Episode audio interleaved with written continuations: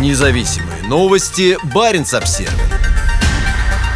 Вот аварийно-спасательного флота в Арктике может сдвинуться. Руководитель Росморречфлота Захарий Джанкоев рассказал о том, что ввод части аварийно-спасательных судов, предназначенных для Арктики и предусмотренных стратегией развития арктической зоны, может задержаться на полтора года. Об этом стало известно во время круглого стола «Транспортный потенциал Северного морского пути» в Совете Федерации. Причина такой задержки заключается в оборудовании для судов. Планировалось, что оно будет поставлено иностранными производителями, но из-за введенных санкций российские производители пытаются все сделать самостоятельно, а для налаживания такого производства необходимо время. По словам Джанкоева, задержка не критическая, но и не маленькая. Также он рассказал, что в плане развития Северного морского пути Росморчерфлотом закреплены две задачи, одна из которых – строительство аварийно-спасательного флота. На первом этапе планируется спустить на воду 16 судов, но на данный момент по 10 из них как раз и может произойти сдвиг сроков на полтора года. После того, как они все-таки будут сданы, предполагается строительство еще 30 судов. Но и тут есть нюансы. Сейчас есть базовый бюджет на период до 2025-30 годов в размере 70 миллиардов рублей, но составлялся он